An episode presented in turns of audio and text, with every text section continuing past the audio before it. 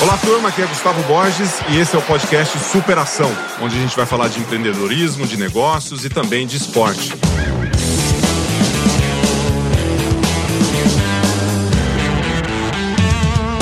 Olá, turma, tudo bem? Mais uma edição do Superação. Eu sou Gustavo Borges e hoje eu tenho um convidado super interessante, um empreendedor de mão cheia. E eu recebo aqui hoje o Wilson Poit. Tem uma história incrível de resiliência e se tornou um dos maiores cases de sucesso no empreendedorismo. Formado em engenharia elétrica, ele é especialista em mentor de pequenas e médias empresas, fundador da Poit Energia, companhia de fornecimento de energia temporária líder de mercado no Brasil, que foi vendida em 2012 para a inglesa Agreco, que é líder mundial no setor. Ele também é empreendedor Endeavor desde 2002 e recebeu em 2009 o prêmio Empreendedor do Ano da Ernest Young. Além disso, já foi ex-secretário, ah, não, foi não, ex-secretário da desestatização da Prefeitura de São Paulo e atualmente é diretor superintendente do Sebrae de São Paulo. É muita coisa aqui, Wilson. Seja muito bem-vindo. Obrigado pela sua participação. Obrigado. É um prazer enorme estar com você aqui, Gustavo, e com todo mundo que está nos assistindo. É uma honra muito grande participar aqui do seu podcast. Não, muito legal a gente batendo um papo aqui antes da nossa, da nossa entrada, né? Vendo a tua história, vendo algumas coisas. Ó, você é de Rinópolis e eu sou de Tuverava, cara. Eu, eu, você tá mais aqui pro Mato Grosso, eu tô mais para Minas ali, tá? Isso. tá?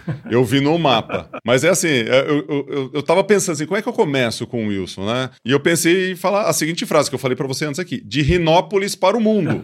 Conta um pouco dessa trajetória. Como é que, como é que foi isso? Você veio lá do interiorzão e hoje sentando aí numa, numa cadeira importantíssima no Sebrae com projetos futuros e muito mais pela frente. É, né? muitos planos ainda na cabeça aí, mas é uma, é uma história que eu tenho muito orgulho. Na verdade, uhum. eu nasci na zona rural de Oswaldo Cruz, que é uma cidade ali do lado sim, de sim. Rinópolis. Bem próximo. E morei até os 12 anos de idade na roça. Meus pais cultivavam café. Uhum. morei numa casa de madeira, sem energia elétrica. Sem energia elétrica não era sem Wi-Fi, era sem televisão, sem, sem luz. Nada. Tinha lampião, né? Lampião, lamparina e contar história de noite até dar vontade de dormir. Hum. E estudei no sítio, escolinha que a gente ia a pé também, uma escola rural até o quarto ano primário. E depois, cara, até por conta de uma crise, uma grande geada, né? Que quando dá a geada no interior é, faz muito mal para a cultura de café. Meus pais precisaram vender o sítio, aí nós mudamos para Rinópolis, uma pequena cidade ali do lado, perto de Tupã, naquela região ali oeste do estado de São Marília, Paulo. Marília para frente. É, ali, 95 né? quilômetros depois de Marília, isso. E aí a gente começou do zero, todo mundo virou empreendedor. Costumo uhum. sempre contar isso também como uma oportunidade, né? Foi uma crise grande e aí indo para a cidade a gente recomeçou. Meu pai como comerciante, minha mãe cabeleireira e costureira, sempre foi uma Olha guerreira. Só. E eu tive sorte que eles não diziam para mim, e eu tinha um, tenho um irmão, é, faleceu agora recentemente, mas eles falavam para mim e pro meu irmão assim, não que era impossível comprar aquele presente, aquela bicicleta que a gente tinha vontade. Ele falava, se vira. Então a gente começou a trabalhar muito cedo e esse gosto por empreender ficou até hoje aí na minha trajetória. Isso é muito legal. Isso eu vendo o interior também lá de Tuverável, eu lembro dessas geadas assim, né, lá Isso. atrás. Hoje em dia não tem mais geada no interior. Faz tempo que eu não escuto falar. Também,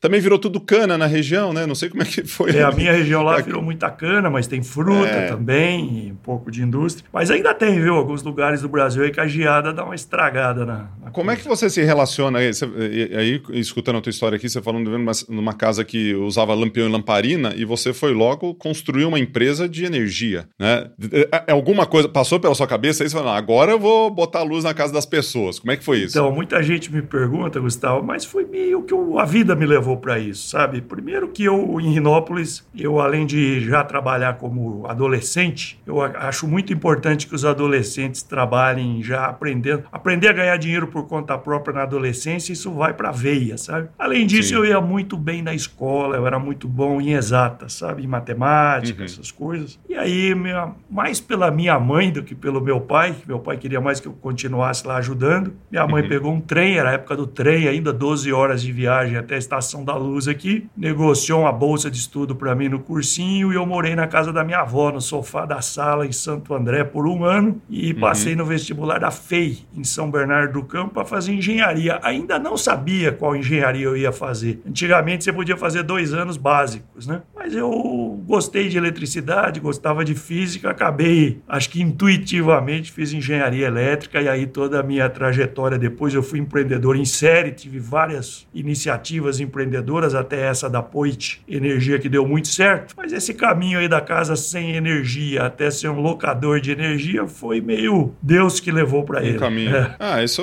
acabou, acaba sendo uma história legal de ser contada, né? Apesar isso. que pode ter algumas, bom, teve muita coisa que aconteceu nesse caminho. Muito. Mas você, mas você trouxe uma, uma, uma, coisa legal, né? A gente já vai falar muito do Sebrae, da sua participação e, e da, das pequenas e médias empresas, micro e pequenas empresas que o Sebrae ele interfere muito, né? Nesse país tão gigante que é o Brasil, né? E o Sebrae de São Paulo tem uma interferência gigantesca. Mas me fala um pouquinho mais dessa aptidão que você desenvolveu como empreendedor, né? Porque a gente vê um, o Brasil, ele é um país empreendedor. A gente tem uma mentalidade empreendedora. Nem sempre a gente tem as melhores condições para empreender, né? Que a gente passa por, por é, impostos é, assim extraordinários, né? Mas você tem muitas, muitas facilidades também que o, que o governo traz ou que o próprio Sebrae ajuda, contribui, que pode ajudar. Então, do, dois momentos aqui. É, a tua visão em relação a como você desenvolveu essa aptidão, você falou um pouco do, do, cenário que você viveu e como é que é empreender no Brasil? Primeiro que eu fui um empreendedor por necessidade no começo, não foi por oportunidade. Eu estava hoje em dia eu aprendi um termo que chama empreendedor em série, né? É aquele uhum. que não desiste nunca. Eu tinha muito, muita vontade de ter um negócio próprio, sabe? Isso aí ajudou muito também a necessidade. Eu tinha vontade de sair de uma situação é, muito difícil, né? Foi uma infância boa, feliz, mas com tudo muito regulado, assim. A gente não tinha dinheiro em casa, era muito... Nunca passamos necessidade nenhuma porque a gente se virava. Mas eu queria vir para São Paulo, estudar e talvez voltar lá para o interior, acho que até por isso fiz elétrica, né? Porque tinha um campo na época de eletrificação rural ainda muito grande. Então eu sempre tive vontade de ganhar o dinheiro por conta própria. E volto a dizer que a educação empreendedora dos jovens ela é muito importante. Meu pai e minha mãe intuitivamente me colocaram para trabalhar. Com 15, 16 anos, eu tinha sempre serviço. Eu fui sorveteiro, eu entregava botijões de gás nas casas, aprendi a consertar fogão a gás. E o gostinho de ganhar dinheiro por conta própria nessa idade ele entra é na veia. Então eu sempre me imaginei que um dia eu ia empreender e ia ter o meu negócio. Aí a sua segunda pergunta da dificuldade ela é enorme, né? Burocracia, dificuldades, impostos. É, muita gente até a, antiga, mais antigamente, felizmente agora está mudando, né? O cara que dá certo como empreendedor no Brasil, sempre o pessoal olhava torto, achava que estava fazendo alguma coisa errada, né? Aí tá, alguma uhum. coisa tem. Mas hoje isso tem mudado bastante e eu tive a oportunidade agora estar tá do outro outro lado do balcão, principalmente aqui no Sebrae, ajudando a vida dos. Hoje ficou muito mais fácil abrir empresa no Brasil. Nós temos recorde aí durante a pandemia de abertura de microempresas, de negócios. Com MEI, né? MEI está batendo Abra todos MEI. os recordes. Agora, precisa sim de perseverança, precisa sim não desistir, precisa recomeçar, aprender com os próprios erros e principalmente mais barato ainda aprender com o erro dos outros. Estar tá sempre uhum. atento a eventos como esse aqui que você está é, provocando, agora proporcionando para as pessoas. Então, hoje em dia tem muita ferramenta de assistir lives lives, ouvir os podcasts, frequentar cursos gratuitos, como a gente tem muitos aqui no Sebrae, para facilitar a vida, porque vai ser um grande caminho. Vai, quem vai criar os empregos que o Brasil precisa não são as empresas gigantes, serão milhões de pequenos e microempreendedores. Eles geram mais emprego e eles também conseguem a independência. Muito legal isso. E, e você menciona aqui a questão do aprendizado, né, de, de ir atrás, a persistência, a perseverança, não desistir. Acho que tem vários elementos de atitude do, do ser humano, né? Né, em si. Você teve um exemplo em casa onde os pais fizeram um impacto. Até eh, lendo aqui nas coisas, tem, tem alguma questão sobre vender jabuticaba. Você falou bujão de gás, tinha jabuticaba também no meio, né? É porque jabuticaba vender... no interior, na casa dos meus avós, tinha vários pés, é de graça, né? O na... custo era zero. Custo eu zero. me lembro, Bacia. eu me lembro num dia de finados, porque no interior, dia de finados é um dia que aquela avenida que vai pro cemitério fica lotado de gente. E era a época de jabuticaba. Até hoje eu sei que dá jabuticaba mais ou menos nessa época, naquela região.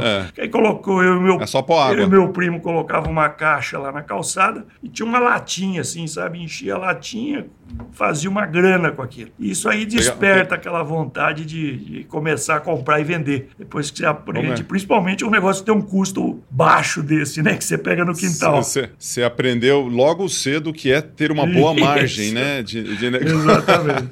a latinha tava lá, né? De repente um copo de óleo que você lavou lá, cortou aquela, aquelas coisas de óleo desse tamanho, né? É a medida. É vasilha é a medida. e tudo mais.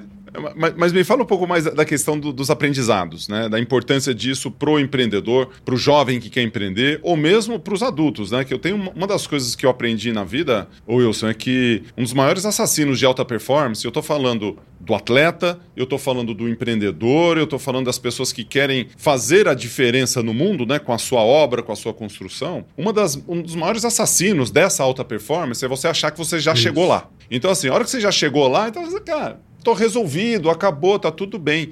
E é um aprendizado con constante, né? Você constrói, você aprende, você segue em frente. Me fala um pouco da sua visão sobre o aprendizado, conhecimento e o papel que o Sebrae tem nisso. Olha, como você falou, a palavra é aprendizado constante. Quem acha que já sabe tudo, tá ferrado, já começou a cair, né? Você tem que estar tá sempre uhum. curiosidade interminável, sempre perguntando as coisas, né? E procurar, é, porque existem muito. Hoje em dia está muito fácil pelas mídias sociais, ou mesmo presencialmente. O Sebrae, por exemplo, pouca gente sabe que é tudo gratuito. Atualmente é tudo gratuito. Nós temos quase 150 cursos pela internet e numa linguagem bem simples, sabe? Com o empreendedor que está começando agora, desde quem está fazendo comida em casa, até quem está montando uma academia ou quer dar um gás, quer reinventar o negócio, a gente tem cursos curtinhos que você pode assistir a hora que você tem tempo e com muitas dicas. Um outro aprendizado importante, Gustavo, é a questão da inovação, porque tem que estar sempre aprendendo e sempre inovando. E às vezes inovação não precisa ser alguma coisa que vem lá da NASA ou da internet, uma coisa fantástica, nada disso, cara. Inovação você muitas vezes faz no seu negócio ouvindo o cliente. Uma das grandes ferramentas do aprendizado e da inovação é ouvir o cliente, conversar mais, escutar. Ele conta para você como ele quer que você reinventa o seu produto, como que ele quer o atendimento, o serviço, alguma coisa a mais, um valor agregado. Você tem que ser diferente dos seus concorrentes. Tudo que você pensa em fazer hoje já tem dezenas de pessoas fazendo no seu bairro, né? para não dizer na sua cidade do interior do Brasil ou num bairro de São Paulo. Hum. Então, o que você tem que ser? É que nem se abrir mais uma loja no shopping de alguma coisa que já tem 10. Você... Que às vezes dá um. O pessoal fica desestimulado, né? Porque já tem. Você tem que criar um diferencial. Ou você cria um diferencial ou parte para outro negócio. E o diferencial pode ser uma coisa de tecnologia, uma coisa digital, de venda à distância, mas muitas vezes o cliente te conta. Então, converse muito com os clientes, pega feedback, faz pesquisa de qualidade, porque ele te dá receitas maravilhosas. Essa escuta ativa faz com que você, no dia seguinte, já entregue o produto de uma maneira diferente de uma maneira mais com valor agregado, empacotado diferente, ou com uma conversa diferente, ou num lugar diferente. Então, é, a reinvenção junto com a perseverança é muito importante hoje. Ainda dá, tem aquela o pessoal que acha que já chegou lá, né, que é um grande assassino de alta performance, aí eu já fiz isso antes, não deu certo por isso, por aquilo, começa a culpar tudo que está externamente acontecendo e acaba e, e, esquece de olhar para quem está comprando o produto ali, né, para quem está tá realmente fazendo a coisa acontecer é, é, muito interessante a gente exercitar a nossa escutativa. Tem uma frase que você usa aqui que é o seguinte: aliás, você, o, o livro, é, o não você já tem, então vai à luta, né? Então esse é, esse é, o título do livro, não é isso? É isso mesmo. Então você já tem o não, vamos à luta, vai, escutar o cliente, vai fazer a coisa acontecer. Então, na, mesmo é na Poit e muitas coisas que eu fiz na vida, sempre tem alguém que te fala: não adianta ir lá, porque aquele cara não compra seu, precisa marcar hora, não vai te receber, não não recebe qualquer um. Falo, bom, se a gente já tem todos esses nãos, então eu vou. Não, peraí, acho que você não me entendeu bem, ali não adianta esse cara. Não, se o não eu já tenho, que eu vou perder? Eu faço até uma é. piada, viu, Gustavo? De vez em quando eu falo, quando você vai no shopping ou vai na academia e você vê um cara muito feio com uma mulher muito hum. bonita, ele sabe que o não está garantido, fala a verdade. E o, e o contrário também é verdade. Com eu certeza. vejo muitos, muitas pessoas em tudo na vida. O cara tem uns que aceitam o não logo de cara. Outros falam, não, se o não eu já tenho, o que, vi, o que vier depois é lucro, ele vai atrás. Então, isso é uma coisa muito importante, né? E eu, acabou virando o título aí da minha biografia, né? O não uhum. você já tem, então vá à luta. E um outro ponto muito importante, Gustavo, é o foco na solução e não no problema. Todos nós conhecemos na família da gente, nos vizinhos, nos amigos, gente que só gosta de falar de problema, de crise, de doença, de uma dor no joelho, uma dor não sei no que, um Isso é remédio é e tal. Até nos relacionamentos pessoais, tem hora que você tem que parar e falar: bom, se a gente for ficar procurando culpado e só falando do que não deu certo, o que, que eu posso fazer a partir de amanhã cedo focar, vamos fazer uma lista de solução e não de problema, porque senão a gente vai ficar mais uma semana. Isso vale muito para as pequenas empresas também. Vamos fazer uma, um foco na solução, porque problema, ainda mais hoje em dia, nesse pós-pandemia, o que não falta é colocar a culpa em alguém, né? Começam colocando a culpa na mãe, mas passa pelo governo, pelo vento, pela crise, pela guerra.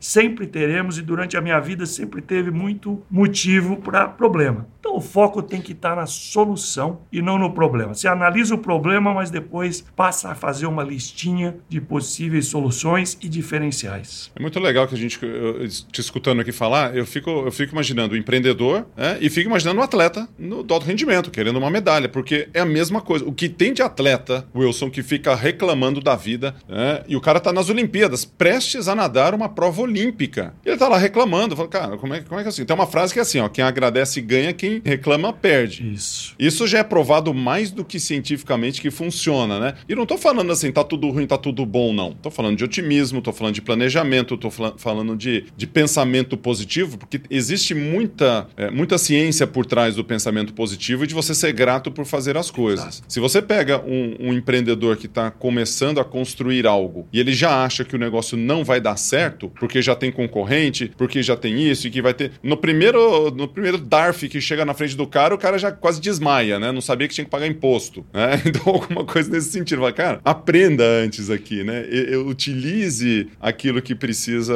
é, é, para você se desenvolver como um empreendedor. Não vai cair do céu. Isso. Né? Quando a gente pensa assim no empreendedor que começa a fazer o trabalho, né? E não sei as suas experiências que você tem, você podia contextualizar um pouquinho. O que, que cai do céu e o que, que não cai? A maioria das coisas não cai no céu, né? Você precisa colocar horas de então, trabalho ali.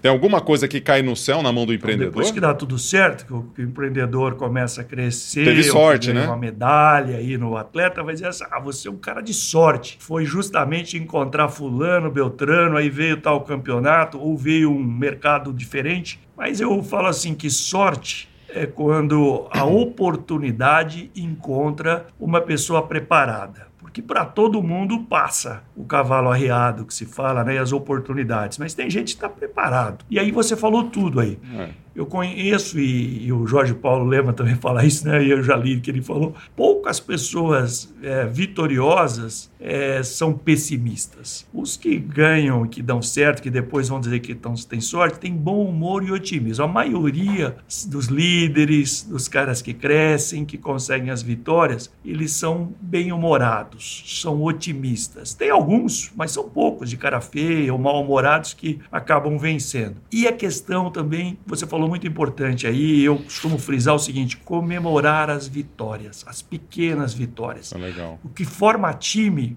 é comemorar a vitória. Porque tem empresa que consegue bater uma meta e ganha outra rapidamente e ninguém comemora nada. Só faz reunião grande para dar uma comida em todo mundo, para dar uma bronca, para passar um novo regulamento, né? Mas não pode. Uhum. Isso aqui nem um time, por exemplo, vamos falar de futebol, marcou um gol, tem que comemorar, cara. A torcida, o que forma time, é uma grande comemoração. Na Poit, quando eu tive essa empresa de maior sucesso, que foi a minha quinta tentativa e que ficou muito grande depois, todo mês tinha que ter um motivo para comemorar. Então é um cliente novo, alguma meta que a gente bateu, um segmento de mercado que a gente acabou de entrar e conseguiu. Tinha que dar um. Depois, quando eu tinha 18 filiais já em todo o Brasil e algumas fora do Brasil, todos eram galpões grandes. Eu tinha churrasqueira, por exemplo, onde a gente sempre inventava um motivo para fazer uma festa, uma comemoração. Isso, assim como o salário, o pessoal gosta de trabalhar num lugar que comemora as vitórias, que agradece, né? que faz reunião também para agradecer. Então é importante a constância uhum. De propósito, comemorar as vitórias e bom humor e otimismo, como você falou. É, eu queria. É muito legal que você falou aqui, que eu, eu quero dividir em duas partes essa sua última fala, né? Primeiro, você mencionou assim, foi minha quinta tentativa. Eu já vou buscar, eu já, já vou buscar isso aqui, me chamou a atenção, né? Eu quero saber das outras quatro, como isso. é que foi essa experiência. Mas eu queria pegar o gancho aqui da celebração, né? Que eu ia perguntar, e aí, a, a turma tá lá. Às vezes você acha assim, dá um tapinho nas costas, você comemorou. Ou às vezes deu uma churrascada, você comemorou. Uh, comemorou. E às vezes a empresa, tá falando de uma micro, pequena empresa, é uma pessoa só que tá lá, ou duas ou três, né? Aí, qual, qual, qual é a estratégia? Como é que eu comemoro com a minha, com a minha empresa? Dá alguma, alguma visão, assim, de, de comemorações, né? de celebrações, de conquistas aí que você possa trazer para a turma? Churrascada eu já entendi bem, né? Lá no interior, aquela cervejada. Cara, mas a gente, às vezes, e eu brinco até que às vezes o churrasco era de picanha, mas às vezes era só linguiça. Às vezes era só um brinde, entendeu? Isso pode comemorar em duas pessoas, em três ou com a família. É importante você compartilhar, porque às vezes você só chega em casa com a cabeça quente ou se vocês estão em dois ou em três, ou é seu sócio, ou é um funcionário, é importante de vez em quando você dar uma parada, dar um feedback, né? fazer uma avaliação e comemorar. E às vezes é uma coisa muito simbólica, sabe? É um brinde de alguma coisa, é um comer um cachorro quente junto, é fazer alguma coisa. Perfeito, perfeito. E se você puder, pode ser uma festa, um dia quando a empresa cresce. Então isso é muito e, importante. E o risco fica naquele de esperar o momento certo, né? E aí você trouxe aqui, comemorar as pequenas Procure vitórias. Não precisa esperar o momento procure momentos e tem que ser pequenas vitórias. Quem quer uma meta muito grande logo de cara e fica esperando aquela meta muito grande, é muito mais difícil. O cara essencialista, ele tem foco, faz pequenos degraus. Conforme você vai comemorando as vitórias, aí sim você vai levantando a régua. Isso é uma coisa que eu aprendi muito forte, principalmente meu pai, que tinha descendência alemã. Minha mãe era descendente de espanhóis e meu pai descendente de alemães, que vieram para o Brasil, imigrantes, para trabalhar na lavoura do interior de São Paulo. E meu pai era muito disciplinado, sabe? uma pessoa muito simples, os dois tiveram apenas terceiro ano primário, pouco pouca escolaridade, mas tinha uma disciplina muito grande, valores. O que eles deixaram para mim não foi dinheiro, mas foram valores e princípios muito fortes. E meu pai tinha uma, uma régua sempre elevada, sempre cobravam até demais. Ele era um pouco mais rigoroso. Eu hoje falo muito com os empreendedores para tem que ter o equilíbrio entre um lado e o outro. É legal que você traz a família, né? E você traz os valores e princípios que, de, de vida, que é, é, é, muito louco isso, né? A hora que você pega o que veio do berço ali, a escola te ensinou um monte de coisa, engenharia, você estudou tal. É uma pessoa inteligente, dá para perceber, construiu negócios incríveis, a gente consegue ver isso. Mas quando você resgata os valores que estavam lá, quando a lamparina estava acesa, ou quando faltou, ou quando deu aquela geada, aquilo é o alicerce do que vem, né? A gente fica às vezes muito preocupado com coisas tão tão, é, tão diferentes, né? E a gente que né, cresce, tem filhos e constrói, a gente começa a ver nossos rebentos ali e fala assim: será que os aprendizados passaram, né? E a hora que você vê um filho, né? Você, não sei se seus pais ainda são vivos ou mãe. não, mas escuta, sua mãe é viva, então, dia das mães Isso. ontem, né? No dia dessa gravação aqui, mas você virar para ela e falar assim: obrigado pelos seus ensinamentos e seus princípios. Nossa, é, é, é qualquer pai chorar, é. né? Você vê um negócio acontecer legal. Uma assim. das coisas que meus pais ensinaram muito forte cara. E hoje aqui no Sebrae a gente fala muito também para todos os pequenos empreendedores é aprender a separar o bolso direito do bolso esquerdo, sabe? O dinheiro hum. da vida pessoal do dinheiro do negócio. E sempre, meu pai sempre disse isso, gastar menos do que você ganha. Você conhece, Gustavo, e muita gente que está nos ouvindo aqui, tem gente que ganha uma fortuna, mas está de dor de cabeça porque gasta mais do que ganha. Se compromete demais, é. mistura tudo a vida com o negócio. E tem gente que às vezes tem até um salário mais baixo e está sempre feliz, tá? tem valores fortes, religiosos, está sempre de bom humor, porque gasta menos do que ganha, não tem segredo. Você tem que fazer uhum. essas contas. Então não é só abrir o negócio próprio, mas aprender a fazer uma conta. E não é um business plan, um negócio negócio muito complicado. É fazer um planejamento do que realmente você pode gastar e do que você pode retirar para o seu dia a dia pessoal. Então, isso é bastante importante. Né? E eu falei aqui da perseverança, nós passamos agora há pouco sobre isso, e sobre as várias tentativas. Né? Então, como eu te falei, eu me formei engenheiro, fui efetivado numa multinacional, que era um sonho de consumo naquela época minha, 40 anos atrás. Aí hoje, hoje eu tenho 63 anos, então me formei há bastante tempo. E eu, era um sonho de consumo. E eu respeito muito ter amigos que são executivos, né? E, e, é muito legal também empreender dentro de uma grande empresa. Mas eu queria uhum. empreender fora. E com 26 anos eu saí e comecei o meu primeiro negócio. E não foi no primeiro que eu dei certo, nem no segundo, nem no terceiro. Eu sempre falo, Gustavo, que eu fui acertar na veia aos 40 anos. Importante dizer isso, porque uhum. eu converso com muitos jovens hoje que com 30, que é tudo rápido, 30 anos né? aí eles já estão arrasados porque ainda não inventaram um unicórnio, não ficaram, não ganhou um milhão. O cara não é bilionário com 30, vai fazer cara, o quê pro resto da vida, Wilson? Tem... Na boa, na boa. Com 30, é. bilionário, pelo é, menos. É, cara, tem umas historinhas aí, mas é um em um milhão. Tem que ser perseverante, tem que tentar de novo. E olha, eu fui engenheiro, é, tinha uma empresa de engenharia elétrica, de instalações elétricas, e aí eu fui tendo side business, sabe? Que é um negócio ao, ao lado, para tentar. Eu queria encontrar um negócio que tivesse escala, que pudesse ficar maior e que não dependesse só do Wilson. Então, como a gente fala lá no interior, lá na roça, quando a gente vai pescar, né? É ficar com um pé no barranco e um na canoa. Então, eu tinha minha empresa de engenharia, mas eu estava sempre tentando outras coisas. Então, eu tive uma loja uhum. de material elétrico, hidráulico aqui na Bela Vista, aqui na Praça 14 Bis, que não deu certo, errei no ponto, não consegui nem vender a loja. Precisei vender prateleira para um, estoque para outro. Eu tive uma transportadora Nossa. na Vila Maria que também não prosperou. E como todo caipira, eu tive um sítio lá na minha cidade. Todo cara que vem do interior, ele sonha um dia comprar. E eu acabei ganhando dinheiro como engenheiro, comprei uma fazenda que produzia manga. Manga Aden. Eu Olha. fui fruticultor. Achei que eu ia ficar rico com aquilo, cara. 400 pés de manga enormes, dando não sei quantas toneladas. Eu olhava o preço da manga aqui no supermercado e falava: Nossa senhora, vou. Vou ganhar muito lavar dinheiro. égua, como a gente fala. Só que depois eu fui que a manga era 17 centavos o quilo lá na roça e 4 reais aqui no supermercado. Quem ganhava dinheiro não era nem o fruticultor e tinha muitos intermediários, né? Então, como a gente fala, foi uma uhum. alegria enorme quando eu comprei e uma alegria maior ainda quando eu encontrei a locação de geradores e vendi aquele sítio para focar tudo no aluguel de energia. E aí, e aí, cê, aí foi a quinta tentativa ali, né? Você foi de manga para não sei o quê. É, é, quais são.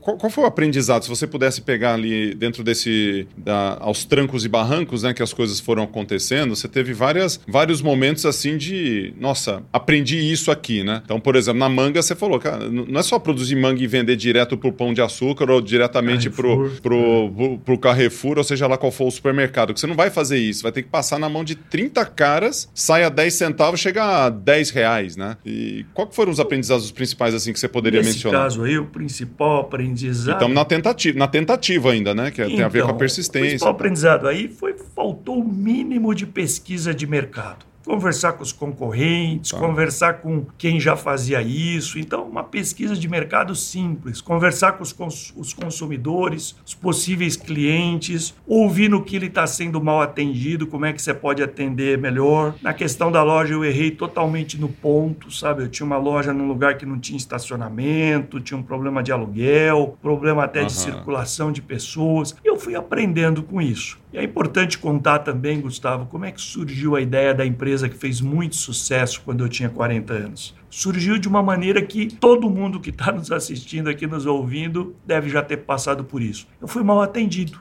Eu fui um cliente mal atendido que pensou assim: puxa vida, isso eu faço muito melhor do que esse pessoal que está me cobrando esse preço. Isso deve acontecer com uhum. você. Muitas vezes você vai num restaurante ou vai num lugar e às vezes o serviço não é legal. E você fala: puxa vida, eu posso fazer isso muito melhor. E foi assim que eu fui engenheiro eletricista de um show, de um montei o palco como engenheiro eletricista e fui encarregado pelo produtor não era uma época tão comum de ter backup, né? De alugar um caminhão uhum. gerador para ficar atrás do palco. Se acabasse a luz, não ia passar vergonha, não ia ficar sem energia. Hoje isso é muito comum, mas 30 anos atrás não era. E aí eu fui alugar esse gerador. Foi caro, ele era sujo, barulhento, pingava diesel, porque é um gerador diesel, né? E o serviço não claro. era completo. Eu precisei providenciar os cabos, eletricista para ficar lá. Eu pensei, puxa vida, se eu fizesse isso, eu alugaria energia praticamente. Eu posso colocar eletricista, cabo, painel e faço um atendimento de emergência, seja para um buffet, um casamento, para uma festa ou para uma empresa que tem um, um, problema qualquer, um aumento de demanda temporário. A sua, a sua dificuldade gerou uma, uma demanda para você mesmo, né? Falar, ah, se eu pudesse contratar isso de uma forma diferente, seria ótimo. E aí deu aquela coceirinha, como todo mundo sente, aquela vontade, sabe? Eu era aquele cara que estava sempre. Hoje em dia a gente escreve no celular, né, no smartphone, mas eu vivia fazendo anotações em guardanapo de papel, no boteco, tendo ideias. E quando você uhum. tem uma ideia, ela no começo ela dá aquele pico e depois ela vai esfriando, né? Não falta alguém no almoço de domingo da família, ou no boteco, ou em qualquer na faculdade que vai te dizer você tá louco, isso não vai dar certo. Já tem um monte de gente que faz isso. E aí eu falo muito aqui no Sebrae e na Endeavor que a diferença entre um louco e um empreendedor é que o empreendedor convence os outros da sua loucura. E eu já estava quase no momento que estavam me convencendo que aquilo não ia dar certo. Fui no Salão do Automóvel no IMB em 1998 e tinha lá um caminhão que ia em oferta. Era um caminhão que ainda não era fabricado no Brasil, mas tinha um financiamento ali. E eu resolvi fazer um cadastro e me, me atirar naquilo. Comprar um caminhão, que era uma coisa meio assim. Eu já era um engenheiro, tinha uma empresa que até tinha um relativo sucesso. Como eu disse, já tinha três filhos filhos, hoje eu tenho quatro filhos, tenho dois netos, já vou ganhar a terceira netinha daqui uns oh, dias. Já tá, já tá indo. Mas foi uma. E aí eu resolvi, falei, eu vou fazer aquilo de uma maneira melhor. Então o caminhão era branco, gerador branco, muito limpinho, silencioso, e eu era a época do fax ainda. Comecei a avisar todas as empresas de eventos que eu alugava um gerador acompanhado de valor agregado. Então, ao invés de dizer que eu alugava gerador, eu disse, eu alugo infraestrutura elétrica temporária. E eu mirei no mercado de eventos, mas isso deu certo para torre de celular, deu certo para mineradoras, para bancos, para call centers. Nossa. Depois eu fui para a Amazônia, em comunidades remotas, e aquele sonho cada dia foi ficando maior. Aí eu vendi as outras coisas que eu tinha. Isso também é um aprendizado para finalizar essa parte das dicas aqui. Foco. Ah. Eu passei a ter foco, porque eu era um cara que atirava para muitos lados. Aí quando eu vi que aquilo dava muito certo, dava um retorno muito forte, que eu encontrei um segmento em que faltava um atendimento melhor, eu passei a focar tudo naquilo. E aí todo mundo disse que eu dei muita sorte. Porque aí veio. Mas eu também tô achando, eu também tô achando. Aí aqui, veio o apagão em 2001, aí todo mundo fala, ah, mas aí ficou fácil. Fala, mas tava lá apagão ali para todo mundo. Depois veio privatização Não. de telecom, tinha muita torre. E aí eu fui dando sorte. Lá no interior o cara fala, ah, você é rabudo, deu muita sorte, aquelas coisas que se fala no interior do Brasil. Mas, de novo, é o encontro da oportunidade com. Eu estava com vontade e estava preparado. Né? Não, não tem jeito. Você, se, se começar a dar, dar ouvidos também para isso, né? Você tem medalha olímpica, você tem pessoas que dão certo, pessoas que dão errado. E quem, de, e quem deu errado o quê? Deu azar, então? Então, assim, ficou em casa, não fez nada, não produziu nada, né? escolheu o mercado errado, ou talvez não fez uma pesquisa, não teve foco. É, tudo que você não tem, você dá azar. Tudo que você tem, você dá sorte. Se você pega aqui o, o Jim Collins, fala, fala muito disso de, no, no, livro Feitos para Vencer, ele, ele, coloca lá o líder 5, né? O, o, líder nível 5, e coloca os líderes que tiveram sorte e os que não tiveram sorte. Ele vai comparando essas coisas, né? E você vê que o cara que teve sorte estava sempre em movimento, sempre trabalhando, sempre produzindo, sempre fazendo as coisas acontecerem. Né? Movimento. Né? Essa é a palavra, assim. Eu é... falo que sempre que a sorte chegou, me pegou em movimento. Eu estava trabalhando. O dia que eu soube que eu teve sorte, fechou um contrato grande, ou fui convidado para alguma coisa diferente, eu estava trabalhando aquele dia. Então, é, não é coincidência é, essas coisas. Pô, não tem como. Ô, ô, Wilson, me fala um pouco da sua, do seu papel na, na Endeavor. Né? Você é um empreendedor Endeavor, você está lá desde 2002, Isso. e aí você recebeu aí um prêmio Empreendedor do Ano da Ernest Young, né? Que que, que significa receber essa premiação ou receber prêmios, né? E o que significa tá, ser um empreendedor Endeavor hoje em dia? Então, Continua sendo um empreendedor Continuo, Endeavor? Hoje é eu estou no conselho. Tá. É, a Endeavor é uma ONG que foi criada no Brasil no ano 2000 pelo Jorge Paulo Lehmann, pelo Beto Sicupira, pelo Marcel Teles, inicialmente. Começou em uhum. Harvard essa ideia e eles trouxeram ao Brasil. É uma ONG que apoia. Tem gente que apoia aí as baleias para que não sejam extintas ou a questão do desmatamento, e todas são causas muito nobres. Essa ONG apoia o empreendedor. Histórias de empreendedores simples que possam servir de exemplo para outras, para os jovens, principalmente nas faculdades e tal, não pensarem só em se formar e procurar emprego, mas também se formar e criar emprego, fazer um plano de negócio. E eu, a minha história foi escolhida em 2002. Eu já estava nas mídias, foi logo depois do apagão, era um negócio diferente. Uhum. Eu fui surpreendido por eles me convidaram para o processo de seleção e eu virei empreendedor Endeavor. O que, que significa isso? Tive acesso a vários padrinhos, mentores, além deles, outras pessoas que surgiram na minha vida através da Endeavor, que não me davam dinheiro, mas me davam conselhos, me davam dicas, me ensinaram a sonhar grande, que eles falam que dá o mesmo trabalho que sonhar pequeno. Porque eu achava é que eu já estava bem, sabe?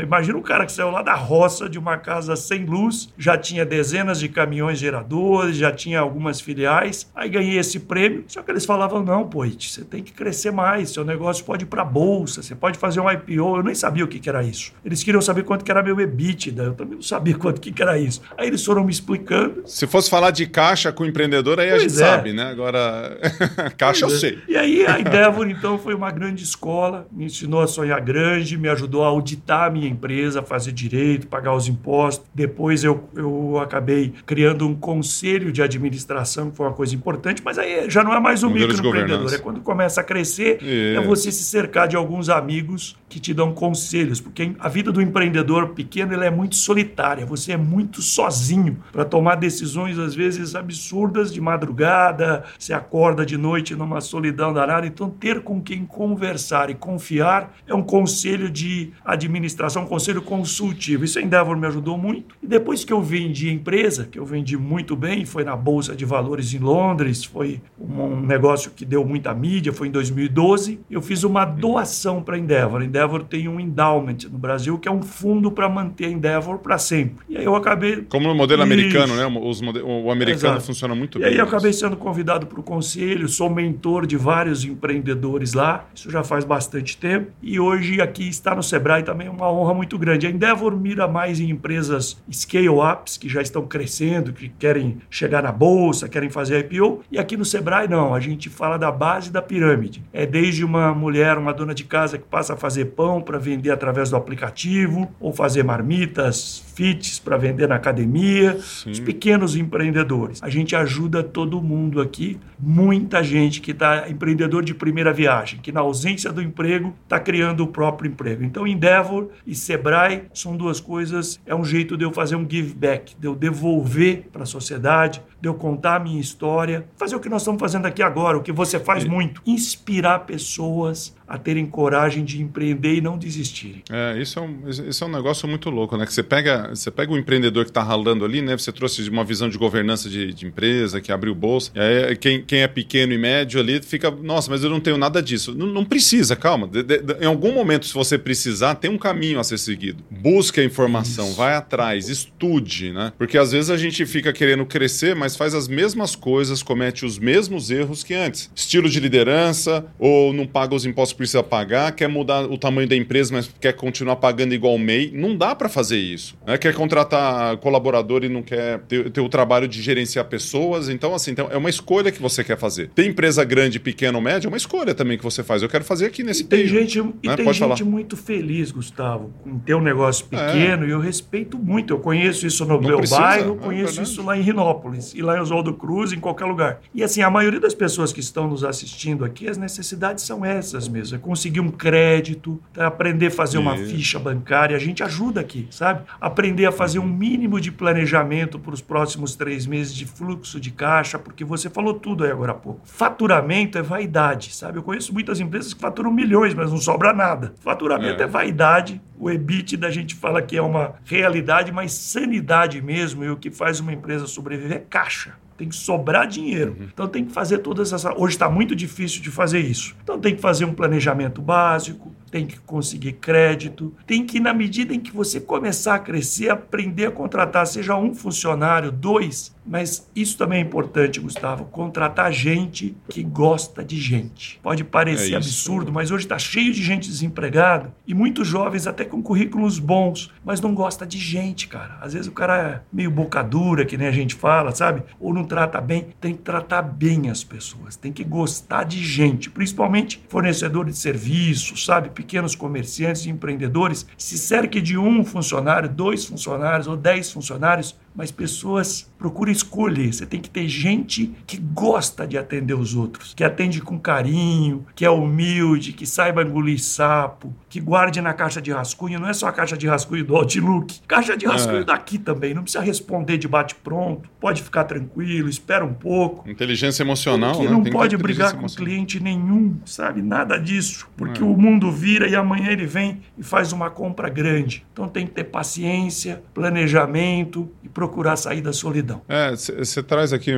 vários itens, né? A gente está num mundo tão digitalizado, né? A gente vê o digital, vê a questão de tecnologia, e às vezes a, a turma confunde a, a digitalização, a, essa parte tecnológica, com falta de humanização, né? Com os relacionamentos, que isso não vai acabar. Não vai vir, nem o robô vai vir aqui na minha casa me dar um, um abraço, nem isso. você. Você não vai sair para jantar, você não vai fazer um churrasco com um computador. Você pode até ter a tecnologia a seu favor e isso é muito incentivado. Inclusive, o Sebrae faz isso muito bem, né? Você tem que ter um mínimo de gestão, mas se você não tem a parte de tecnologia, faz num papel, se organiza, né? Principalmente para o pequeno e para o micro que está ali sozinho, de repente girando vários papéis ali, né? Ao mesmo tempo, ele fica muito, é muito complexo é, esse trabalho no dia a dia. Mas eu queria aqui, ó, é, que a gente vai, vai, conversando aqui, a gente tem, tem um tempo aqui meio limitado para conversar, né, né, Wilson? E você atendendo aqui com muito, com muito carinho. É, eu, que, eu, queria, eu queria algumas perguntas finais aqui para a gente já ir encaminhando aqui para os nossos últimos 10 minutinhos de conversa, é, para ver a tua opinião sobre, sobre alguns assuntos. É, primeiro, a, a, a, diferença entre você hoje, que está num papel mais de conselho, você está se envolvendo mais em conselhos, isso. né? Do que na operação. Como é que é isso para você, né? Porque você, empreendedor que veio da enxada lá de Rinópolis, isso. hoje você, você sai da tática e da operação, você está indo para o estratégico, isso. né? O conselho ele tem essa função. Da, é, é, como é que é isso na sua cabeça? É muito Vai. louco, eu, cara, sou... mas é importante porque a gente se reinventa, sabe? Eu acho que uma vida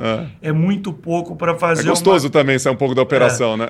Só que os princípios, cara, muda o endereço, muda o tamanho da empresa, muda o ramo de atividade, muda a família, muda a sociedade, mas os problemas são muito parecidos. Então, é uhum. muito importante você ter passado por várias fases. Mas no conselho de administração, na parte estratégica de uma empresa, basicamente a gente cuida de futuro, pensar sempre no futuro do negócio, de gente isso vale para o empreendedor pequeno também, né? Como quem vai substituir quem, quem são os substitutos, todos os cargos têm que ter substitutos. Terceiro, estrutura financeira, como é que é o financiamento, onde eu consigo um juros mais barato, porque não pode desistir nunca. O gerente de banco fala não a primeira vez, você vai de novo, vai de novo. Depois você vai dizer que o outro teve mais sorte, é que insistiu mais. E quarto, é riscos é aquilo que ninguém está vendo que pode acabar com o negócio porque houve uma mudança qualquer da tecnologia no atendimento. Então, basicamente, em conselhos é gente, estratégia, estrutura financeira e riscos. É isso que a gente fala mais, que é o atacado do negócio. E muito importante também é cuidar dos líderes do negócio, porque aí começa a crescer, né? Sempre ter um substituto para eles e que eles batam as metas sem atalhos porque quando bate uma meta com atalho, um dia a casa cai. A gente vê aí o que está acontecendo com o Brasil, o que acontece com muitas empresas. Não adianta você antecipar faturamento, postergar despesa, um dia a régua vai passar. Então é importante falar a verdade e colocar tudo na mesa sempre. Não, sem dúvida. É, tocar uma empresa ou tocar a nossa casa é a mesma coisa. Exato. Tocar um país é muito parecido, né? E você trouxe, você trouxe a dica de ouro aqui. Ó, não gasta mais do que você tem, pelo amor de Deus. E se for gastar mais do que você tem, aí você já deu a dica aqui, ó. Pensa no futuro do seu negócio, analise o risco e pegue a sua estrutura financeira para ver se, tá, se, se, você vai conseguir pagar isso aí. Senão vira um monte de coisa ali. E, e, e, é, e é, muito interessante a, a relação do conselho, né? Né? Porque você acaba discutindo entre pares ali se esse é o melhor raciocínio, é o melhor caminho, e depois você dá lá pro CEO tocar o Isso. pau, né? Agora vai lá e faz aí. Né? Aí você não precisa ir lá na operação, comprar papel higiênico, né? Trocar, trocar o papel toalha, fazer a venda, bater a meta. Você fala assim: olha, esse aqui é o direcionamento. Aí acaba mesmo. ficando legal, não é isso? Isso mesmo. Muito legal. É, diga, diga. Pode você completar? Importante também deixar uma dica aqui para os pequenos empreendedores, para os microempreendedores que estão nos, nos vendo. É a questão de de como se apresentar, Gustavo. A mercadoria mais cara que tem hoje é o tempo. E a concorrência das mídias, dos celulares é enorme. Então você tem que treinar um pitch, que a gente fala, né? Treinar um discurso. Quando alguém perguntar o que você faz, o que você faz de diferente, você tem que estar pronto para em dois minutos você resumir isso Então, assim, tá. ninguém aguenta mais um PowerPoint de 50 slides, 30 slides, uma hora de conversa. Você tem que prometer brevidade quando você for começar a falar. Você tem que dizer assim: olha, eu vou ser muito rápido, vou tomar muito pouco do seu tempo. E aí começa pelo final. Olha, eu vou falar aqui sobre um negócio que vai mudar, vai te dar mais qualidade de vida, vai ajudar você a alcançar a sua meta. E aí seja resumido. Treina isso. Treina com seus amigos, treina com a família, treina com mentores seus tenham um pitch pronto. Quer dizer, um pitch é aquilo que às vezes numa mesa de restaurante você vai cruzar com alguém, você tem que falar, ou trocar o cartão com alguém no aeroporto, ou mesmo na feira livre, quando você encontra alguém pergunta o que você está fazendo, tenha um discurso prontinho e curto para chamar a atenção da pessoa. Às vezes depois vai render um dia de conversa, mas o começo tem que ser muito breve. Isso vale até para uma entrevista de emprego, viu? Tem que ter um currículo de uma página e um pitch, uma conversa muito rapidinha e boa. Aí vai provocar as perguntas perguntas depois. Nada de ser prolixo, nada de ficar com enrolação. Contar muita história. Porque tem gente que acha. Não, assim, você até pode contar história, mas se você não tiver. Por exemplo, me conta uma história de sucesso. Aí, eu, aí você teve várias histórias de sucesso aqui. Mas se eu, numa entrevista de emprego, te peço uma, uma, uma história de sucesso, você começa a pintar um monte de coisa assim, que sem pé nem cabeça, só para preencher o silêncio da conversa. Cara, sucesso é o seguinte: alguma coisa que te deu resultado. Isso. Cara, saí de Rinópolis, vendi Jabuticaba, fiz a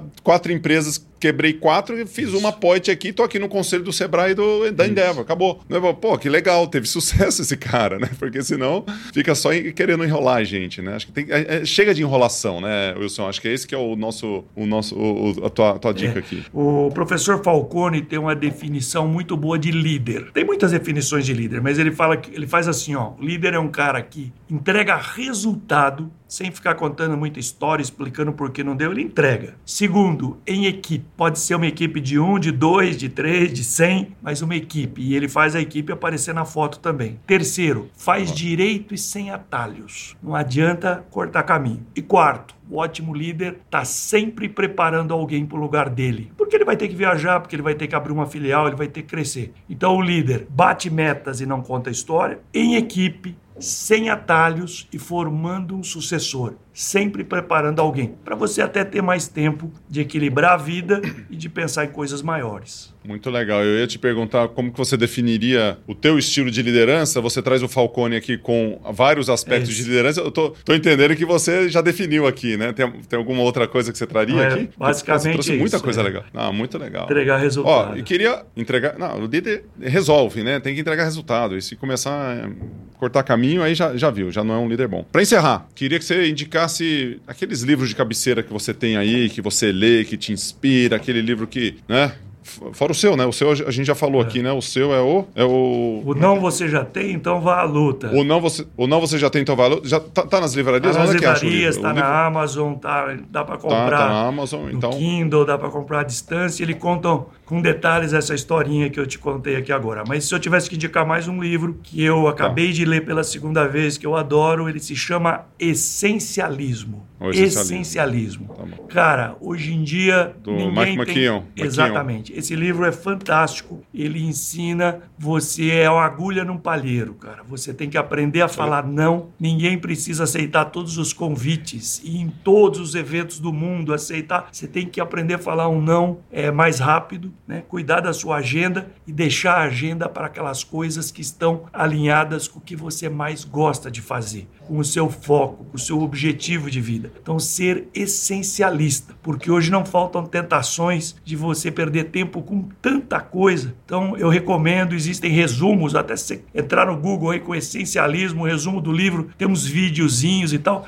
é espetacular. Fica como dica aqui para todo mundo. Colocando aqui para a turma, até puxei aqui da minha, Legal. Da minha estante aqui, tá aqui ó, do Greg McKeon. Fica a dica é para vocês. Aí. Wilson, quem que eu convido aqui para vir falar de negócio, de empreendedorismo? Quem, quem, que não pode ficar sem vir aqui no Superação? Me dá, me dá um nome daquele cara assim, ó. Chama esse cara que vai bombar. Puxa, eu conheço grandes empreendedores aí, cara. Mas Manda chama um. o Eduardo aí. Eduardo Ourível, ele é um dos donos do Espoleto, essa rede de lanchonetes Espoleto, acabou de adquirir o China Box e tem umas 600 lojas agora no Brasil. O Eduardo começou como garçom no Rio de Janeiro e é surfista, é um cara jovem, é muito amigo meu. Convido o Eduardo, aí depois você precisar do contato dele, eu te dou, ele vai dar um show aqui. Já, já preciso, já compartilha, agora, aqui nossa já ligação, já me, me, faz um, me faz aí o contato dele, já passa um áudio, ó, o Gustavo vai te chamar pro Superação, Aviso. porque vocês são super empreendedores. Já vou colocar vocês dois pessoa... em contato agora, essa é outra dica. Faz agora, não deixa para depois, falar ah, amanhã eu vou Exato. ver, não sai, cara, tem que ser agora. Desligou ó, aqui, já faz agora.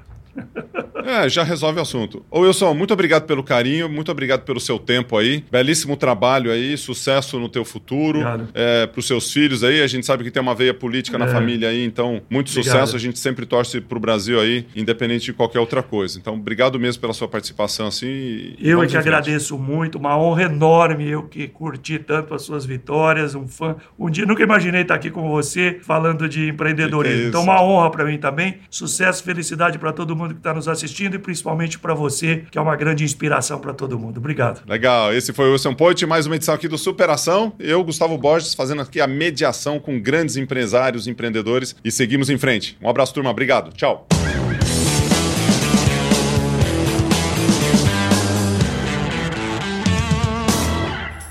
Uma produção, voz e conteúdo.